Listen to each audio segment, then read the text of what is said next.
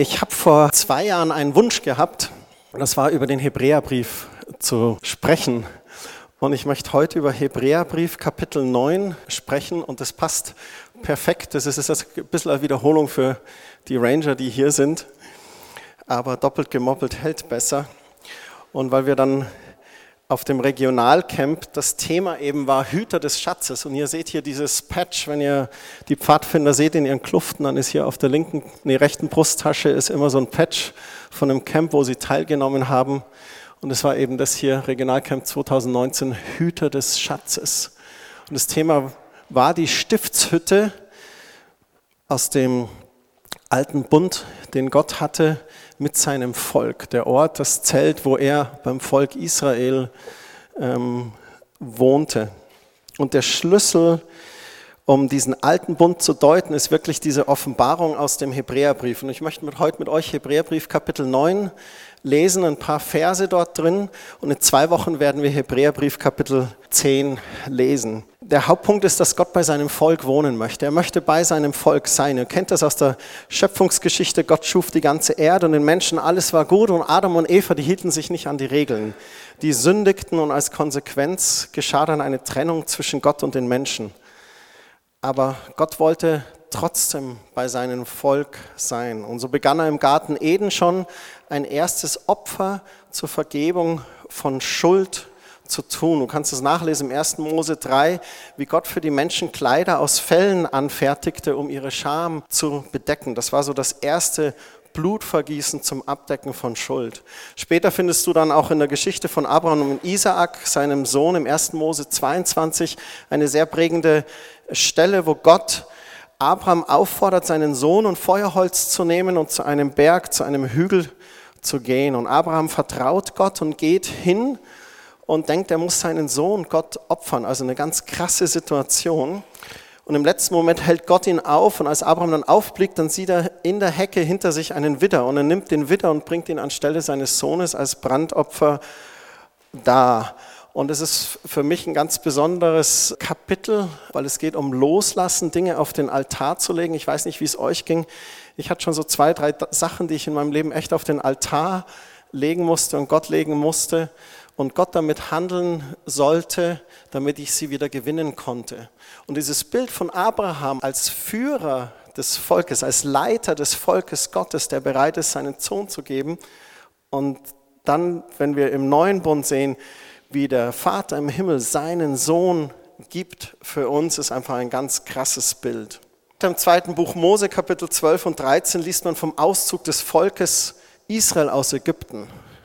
Mose wurde ja von Gott beauftragt, im Alter von circa 80 Jahren das Volk Israel aus Ägypten zu führen und ging immer zum Pharao und der hatte aber gesagt, ich lasse die nicht frei und Gott schickte zehn Plagen. Und die letzte Plage war die, dass jeder Erstgeborene in den Häusern sterben sollte. Aber Gott hatte einen Plan für die Erstgeborenen seines Volkes. Die sollten ein Lamm schlachten und das Blut an die Türpfosten ähm, streichen. Und Gott selbst hat dann gesagt, sehe ich das Blut, so werde ich daran vorübergehen. Und das ist eigentlich dieses hebräische Wort Pessach oder Passa. Wenn wir Passamal oder das Pessachfest der Juden des Volkes Israel hören heute, dann erinnert es an diesen Auszug des Volkes Israel aus Ägypten. Wenn die Pessach feiern, dann feiern sie quasi eine, ein feierliches Fest, um daran zu erinnern, Gott hat sein Volk befreit. Und 2. Mose 12, 13 heißt es, wenn ich das Blut sehe, dann will ich euch verschonen. Und das Volk zieht dann aus und geht in die Wüste und da will ich den Bogen zu einem Ende bringen. Gott erneuert dann den Bund in der Wüste mit seinem Volk, gibt ihm die zehn Gebote und andere Gesetze. Und Gott hat aber versprochen, ich will bei euch sein, ich will bei euch wohnen. Und dann gibt er etwas in Auftrag und zwar eine Behausung Gottes hier auf Erden. Und ich habe hier ein Bild für euch mitgebracht. Das ist ein Modell davon, so ungefähr sah das aus. Und Gott hat dem Mose ganz genaue Anweisungen gegeben, wie er das bauen sollte.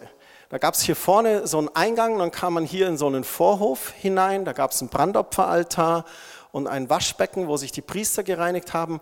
Und hier hinten, das ist die eigentliche Stiftshütte. Das war das Heiligste mit dem Allerheiligsten. Hier ist nochmal so ein, so ein Blick drauf. Und was Gott gesagt hat, baut es in der Mitte vom Volk und dann in alle vier Himmelsrichtungen sollen die zwölf Stämme Israels sein. Also in jede Seite drei Stämme. Und man geht davon aus, dass teilweise bis zu zwei Millionen Menschen bei diesem Camp mit dabei waren. Also Tom, 450 hast du jetzt organisiert, war schon ein bisschen Aufwand. Und in der Mitte eben hier diese Stiftshütte. Und die war der Mittelpunkt des israelitischen Lagers. Gott wollte in der Mitte seines Volkes sein.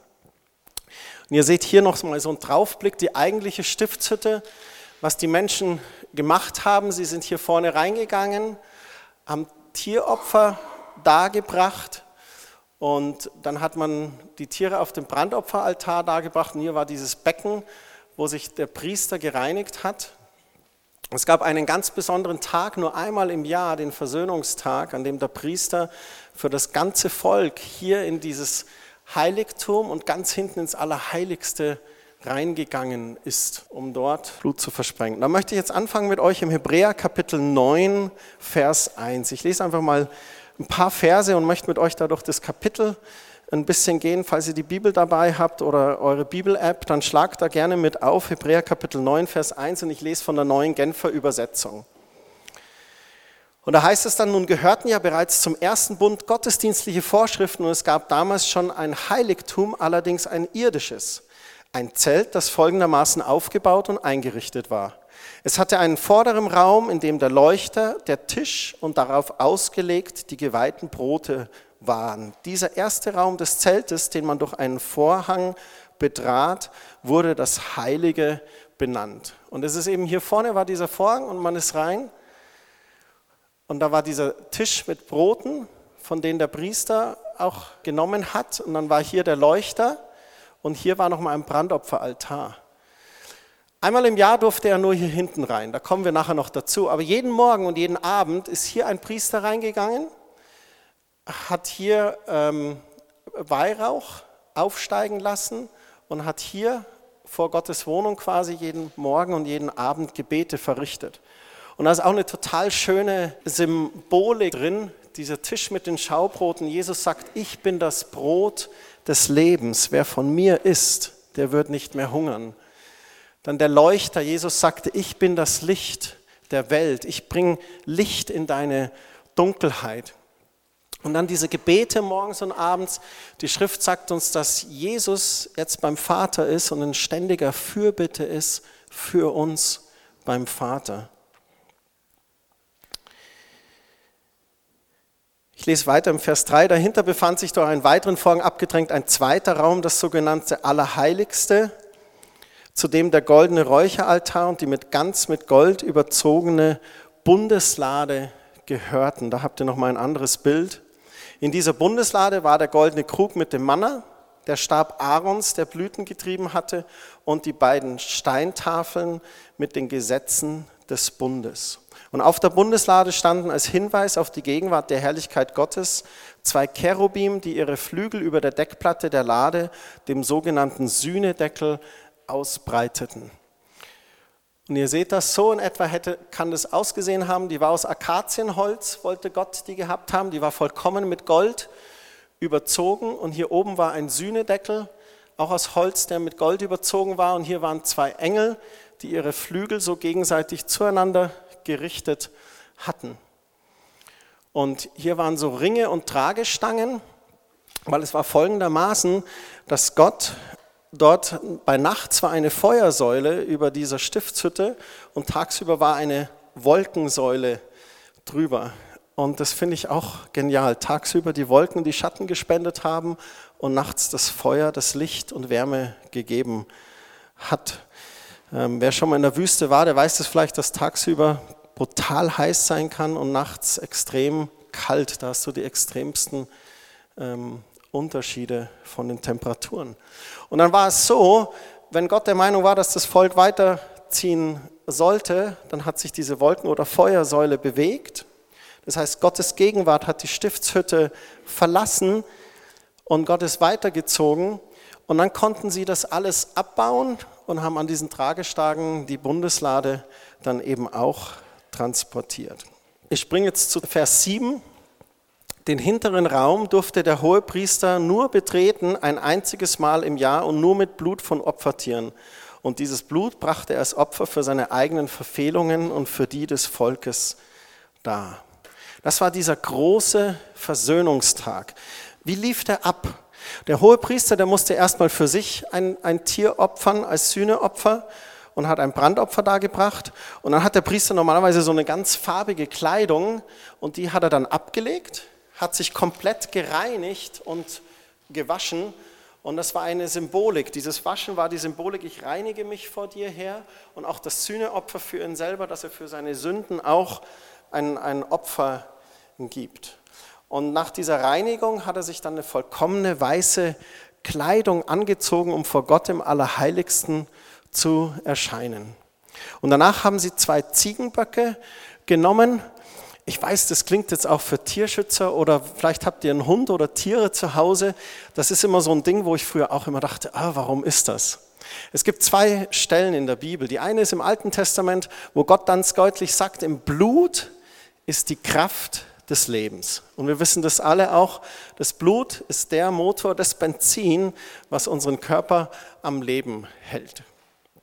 Das Zweite ist, da kommen wir auch noch hin, ohne Blutvergießen ist keine Sündenvergebung möglich. Das ist einfach so. Und ich bin sehr dankbar, dass Jesus den neuen Bund geschaffen hat, dass wir im Gottesdienst keine Tieropfer mehr darbringen müssen oder solche Sachen. Jesus hat es ein für alle Mal erwirkt. Damals war es so. Zwei Ziegenböcke haben sie dann gebracht. Und das war es so, an diesem großen Versöhnungstag haben sie einen Ziegenbock genommen und den als Sühneopfer geschlachtet. Und dann haben sie das Blut aufgefangen und das seht ihr da in diesem Becher. Dann haben sie das Tier verbrannt auf dem Brandopferaltar. Und dann war es so, dass er mit dem Blut ist dann der Hohepriester, nachdem er sich auch gereinigt hat, reingegangen in das vordere der Stiftshütte und dann durch den Vorhang in das hintere. Und das war jetzt eine ganz kritische Phase, weil der Priester ist ja auch nur Mensch. Ne? Pastoren sind nur Menschen, habt ihr schon gemerkt, gell? Gut. Und die, ähm, er ist dann dort reingegangen und was sie gemacht hatten, er hatte so ein kleines Löch, äh, Glöckchen unten am Saum von seinem Gewand und sie hatten ihm so eine Schnur um seinen Fuß. Und dann haben sie mal gehorcht und, ah, Glöckchen bewegt sich noch, okay, Kling, Glöckchen, Klingelingeling. Wenn dann ganz still war, dann war es kritisch. Dann hat man mal probiert. Und es war so, dass wenn du in Gottes Gegenwart gehst, Gottes Gegenwart ist so heilig, so rein, so herrlich, wenn du da unvorbereitet oder befleckt hingehen würdest, dann würdest du einfach vergehen. Und Mose hat es ja auch im zweiten Buch Mose, sagt er Mose zu Gott, Gott, ich möchte deine Herrlichkeit sehen. Und Gott sagt, ich möchte den Wunsch erfüllen, aber ich werde nur an dir vorübergehen und du musst dein Gesicht bedecken. Sonst packt es selbst der heilige Mose nicht. Und dann ist er reingegangen, wenn der Hohepriester wieder aus der Stiftshütte herauskommt, dann war das Opfer angegeben. Was hat er gemacht? Er hat das Blut genommen und auf diesem Sühnedeckel versprenkelt als Zeichen dafür, dass Gott die Schuld für sein Volk erlässt. Und dann kam er raus und dann hatten sie diesen zweiten Ziegenbock und dem hat er symbolisch dann die Hand aufgelegt, so auf den Kopf. Und dann gab es jemand, der hat dann diesen Ziegenbock rausgeführt und in die Wüste geschickt. Daher kommt der Begriff auch, ein Sündenbock zu sein oder jemanden die Schuld so zuzuschieben. Ne? Die Symbolik, die da dahinter steckt, ist, dass Gottes Wort auch sagt, unsere Sünde ist so weit getrennt von uns wie der Osten vom Westen, wenn wir Gott um Vergebung bitten. Das Sühneopfer Jesu annehmen, das steckt da auch drin. So, das war dieser große Versöhnungstag. Und jetzt kommen wir zum Genialen eigentlich in diesem Kapitel 9. Im Hebräerbrief, da wird Jesus mit diesem Hohepriester verglichen. Jesus hat da sogar eine Doppelfunktion. Jesus wird im neuen Bund als der wahre Hohepriester zwischen Gott und uns Menschen gezeigt und außerdem wird er als das Opferlamm und als Sündenbock beschrieben. So dieser Versöhnungstag ist eigentlich ein Vorbild auf das, was Jesus für uns getan hat. Und ich springe jetzt ein bisschen in den Vers 10 Hebräer 9, Vers 10, bei all diesen Vorschriften, da geht es um Äußerlichkeiten. um Fragen des Essens und Trinkens und um eine Vielzahl von rituellen Waschungen. Der Schreiber vom Hebräerbrief bezieht sich hier auf all diese Gesetzmäßigkeiten. Und sie gelten deshalb auch nur bis zu dem Zeitpunkt, an dem eine neue und bessere Ordnung eingeführt wird. Und dann heißt es ab Vers 11, Jetzt aber ist diese Zeit angebrochen, denn jetzt ist Christus gekommen, der hohe Priester, der uns die wahren Güter gebracht hat. Ich wiederhole es nochmal, jetzt ist Christus gekommen, der hohe Priester, der uns die wahren Güter gebracht hat. Und dann heißt es, er hat ein größeres und vollkommeneres Zelt durchschritten, ein Zelt, das nicht von Menschen gemacht wurde und nicht zu dieser Schöpfung gehört. Wenn er nicht das menschengemachte Zelt durchschritten hat, welches Zelt hat er dann durchschritten? Wo ist er hingegangen? Er ist beim Vater im Himmel ins Allerheiligste geschritten. Und dann im Vers 12, was ihm den Weg ins Heiligtum öffnete, war nicht das Blut von Böcken und Kälbern, sondern sein eigenes Blut. Ein einziges Mal ist er hineingegangen und die Erlösung, die er bewirkt hat, gilt für immer und ewig. Da stoppen wir jetzt mal kurz, um das zu verdauen. Das ist das, was Jesus erwirkt hat durch seinen Tod, durch sein Vergießen seines Blutes. Jesus Blut war das Blut eines Opferlammes, das ohne Fehl und ohne Tadel war. Es heißt ja von Jesus, dass er hier auf Erden war und ohne Sünde war. Und Jesus hat gelitten für uns, hat diese Geißelungen ertragen, hat die Dornenkrone aufgesetzt, hat sich die Nägel durch Hände und Füße schlagen lassen, und den Speer in die Seite, der bei ihm gestochen wurde, und hat das alles auf sich genommen für diese eine Aufgabe, um die Schuld der gesamten Welt zu tilgen und zu sühnen. Und der Schreiber vom Hebräerbrief schreibt dann, er ist dann ins Heiligtum gegangen, das nicht irdisch ist, das nicht von Menschenhand gegangen ist, hat sein eigenes Blut vergossen und ein einziges Mal ist er hineingegangen und die Erlösung, die er bewirkt, gilt für immer und ewig. Das heißt, seine Erlösung, die gilt und seine Erlösung gilt für immer und ewig. Es braucht kein Opfer mehr. Im Vers 14 heißt es ab der Mitte, deshalb reinigt uns sein Blut bis in unser Innerstes, es befreit unser Gewissen von der Belastung durch Taten, die letztlich zum Tod führen, sodass es uns jetzt möglich ist, dem lebenden Gott zu dienen. Jesu Blut reinigt uns bis in unser Innerstes, in die hintersten Ecken unseres Herzens oder unseres Gewissens. Erlässt es uns unsere Schuld, unser Gewissen von der Belastung durch Taten. So Jesus hat diese Sühnung für uns getan, damit wir Vergebung erfahren und auch ewiges Leben bekommen. Es gibt eine ganz krasse Symbolik auch noch in dem Augenblick, in dem Jesus am Kreuz starb, sein Blut geflossen ist, wo er gesagt hat, in deine Hände äh, empfehle ich meinen Geist und dann Leben ausgehaucht hat, da ist was ganz Signifikantes passiert. Und zwar ist im Tempel in Jerusalem also muss man jetzt noch dazu sagen, die Stiftshütte war ja bei der Wüstenwanderung. Später hat man dann in Jerusalem, wurde der Tempel gebaut. Der ging dann mal hinüber und dann hat man nochmal ein zweites Mal den Tempel gebaut. Und zur Zeit von Jesu Kreuzigung ist im Tempel im Allerheiligsten dieser trennende Vorhang, der ist von oben nach unten in zwei zerrissen. Und das ist auch eine schöne Symbolik. Es heißt, von oben nach unten ist er in zwei gerissen. Wie wenn Gott gesagt hat, ich mache mich zu euch auf. Und die Symbolik, die dahinter steckt, ist, dass jetzt die Tür offen ist. Freier Zugang zu meiner Gegenwart, zu meiner Herrlichkeit, wo ich bin. Wer das anerkennt und Gott um Vergebung für seine Sünden bittet, dem wird vergeben, weil Jesus eben diese Sühnung erwirkt hat. Jetzt springe ich mit euch zu Hebräer 9, Vers 22. Da steht diese Stelle, die ich vorhin zitiert habe. Überhaupt ist nach dem Gesetz fast jedes Mal Blut nötig, wenn etwas gereinigt werden muss. Und ohne das Blut eines Opfers gibt es keine Vergebung. Das ist einfach diese Gesetzmäßigkeit. Aber dank sei Gott, Jesus hat sein Blut vergeben und wir können erlöst sein von unseren Sünden.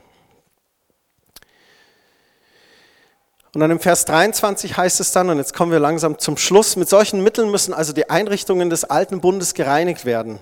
Aber diese sind ja nur ein Abbild der himmlischen Wirklichkeit. Und jetzt schreibt er hier nochmal, dass er sagt, so war das im alten Bund. Aber das war nur ein Abbild der himmlischen Wirklichkeit, der eigentlichen Realität.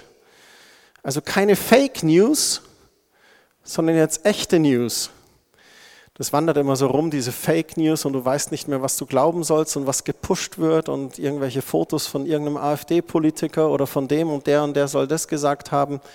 Vielleicht kennt ihr auch dieses Video von dieser Videosoftware, wo man das Gesicht von Obama auf eine andere Person gesetzt hat und lässt ihn so sprechen und reden und du denkst, er ist es. Du weißt nicht mehr, was du noch glauben sollst, welche News sind richtig, welche sind falsch. Das sind keine Fake News. Das sind Real News.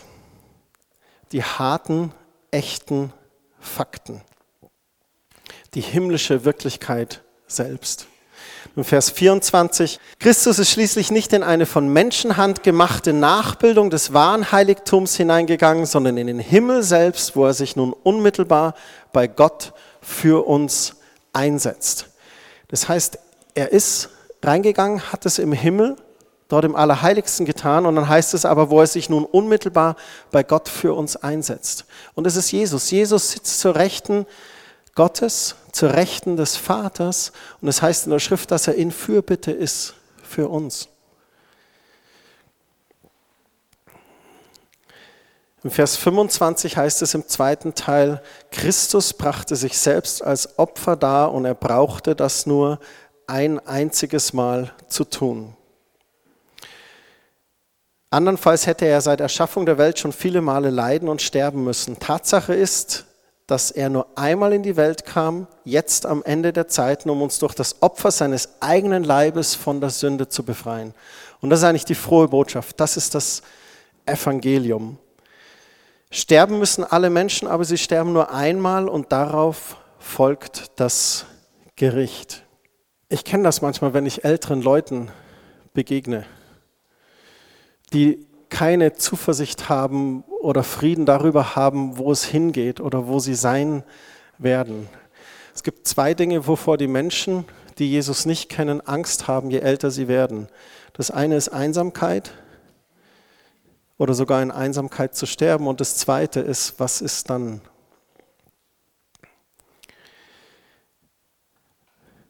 Aber es ist so, wir werden einmal sterben und dann folgt ein Gericht.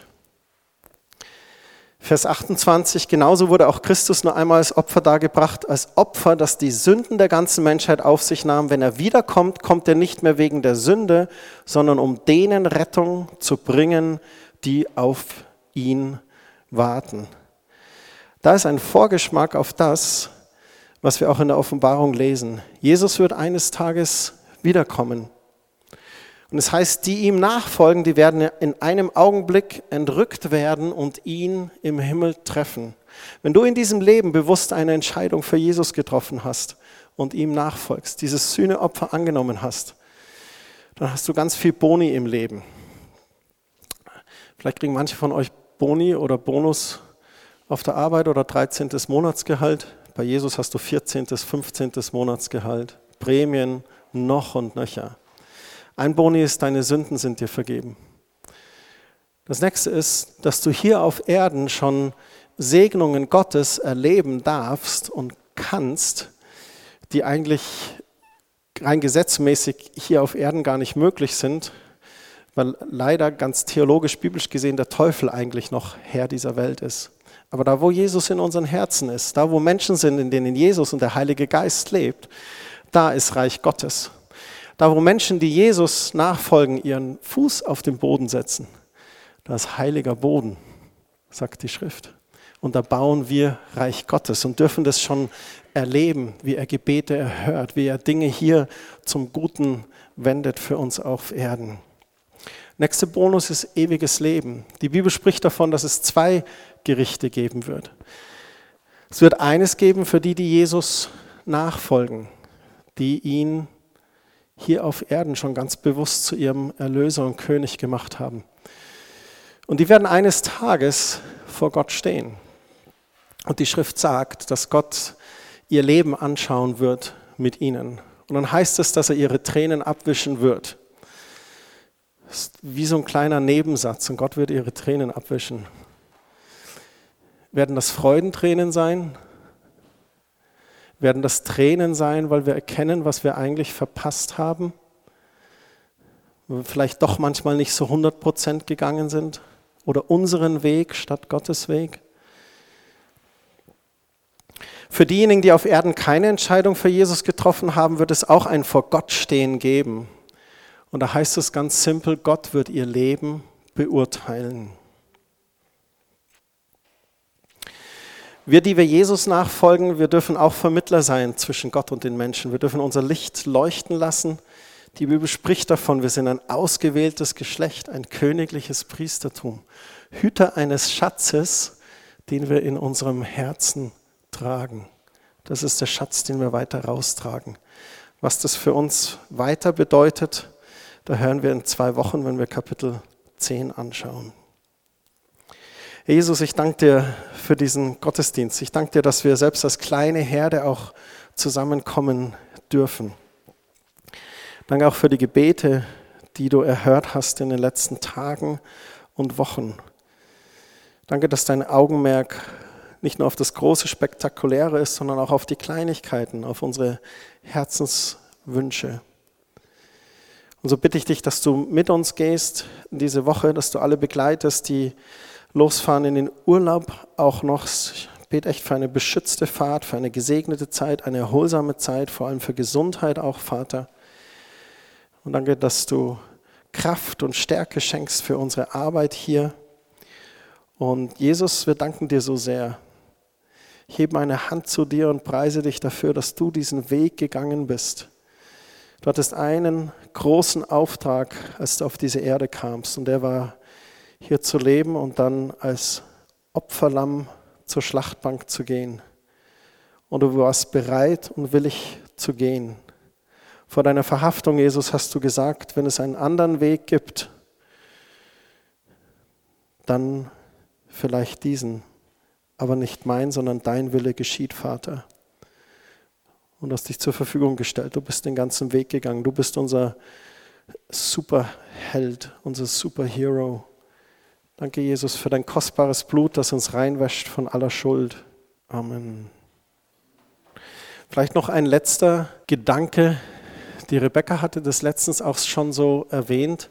Manchmal haben wir als Christen so verschiedene Ansichten über dieses Zeitalter der Gnade, in dem wir eigentlich leben. Gnade ist Gottes unverdiente Gunst und er vergibt uns gerne immer wieder. Und ähm, Manchmal versuchen wir aber trotzdem durch gute Werke oder durch gutes Verhalten irgendwie Gott zu beeindrucken oder vielleicht uns selbst auch zu beeindrucken. Und da wünsche ich euch echt, dass ihr loslassen könnt. Jesus hat den Preis bezahlt. Du musst keinen Preis bezahlen. Und wenn du mal fällst, wenn du mal sündigst, wenn dich dein Jenzorn packt oder dein Egoismus oder Stolz oder deine Pornografiesucht oder was auch immer oder ein Bier zu viel und du merkst, das war jetzt falsch, ich habe gesündigt, ich bin da nicht Gottes Wege gegangen, dann heißt es im Johannesbrief, er ist treu und gerecht und vergibt uns unsere Schuld. Wir dürfen zu ihm kommen, auch als Christen, die wir dann in Sünde fallen, die wir sündigen.